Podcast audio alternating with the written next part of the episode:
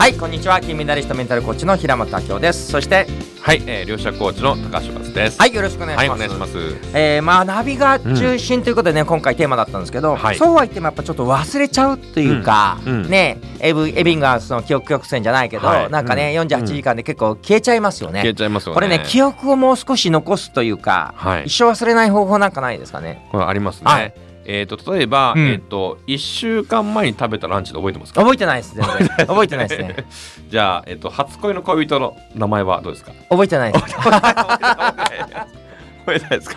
で結構ですね、まあ私のセミナーの受講生とかでね、はい。あの一週間前のランチは、はい。えっ、と覚えてないけども、はい。初恋のあ恋人の名前覚えてる人多いんですよね。そうなんですね。そうなんですよ。結構多いんですよ。いいですね。ででなんでこう覚えてるかっていうと実はですね、まあ、これ潜在意識の特徴で、はい。えーインパクトの繰り返し。ああなるほど。もう衝撃、まあ、感情体験ね、うん。初恋っていう衝撃的な初体験とか、こう感情体験とかですね、うん。まあ、これは脳脳科学の世界では扁桃体という部位が感情を司る部位なんですけども、まあ、そこの記憶に残るやすい。あと繰り返しやすい、何度も何度も繰り返す、うん。まあ、例えば初恋だったらあ例えばともこちゃんとかひろこさんひろこちゃんとか何度も名前をこう繰り返して思い出すのでその脳に定着して忘れなくなります。なので、えーもうのもう学んだことを一生忘れない方はですね、まあ、そういった、えー繰り返し、うんこう何度も、えー復習すること、うん。えーこれは私の父に教わった方なんですけども、えー私の父はですね、えーまあ、学生時代に私に教えてくれた教えがありまして、うん。学んだことは一生忘れるなと。うん。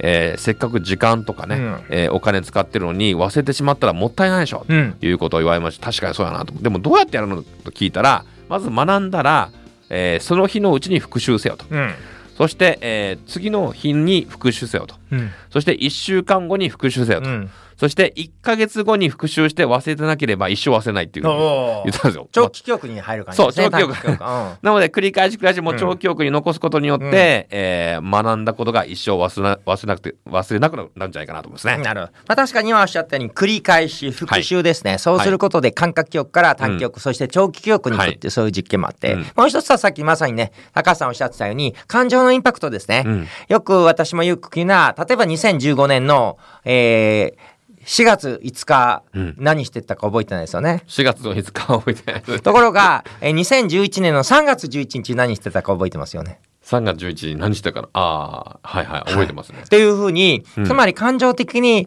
えー強い衝撃がある時の日は覚えてる。うんまあ要はうん311の震災の日なんですけど。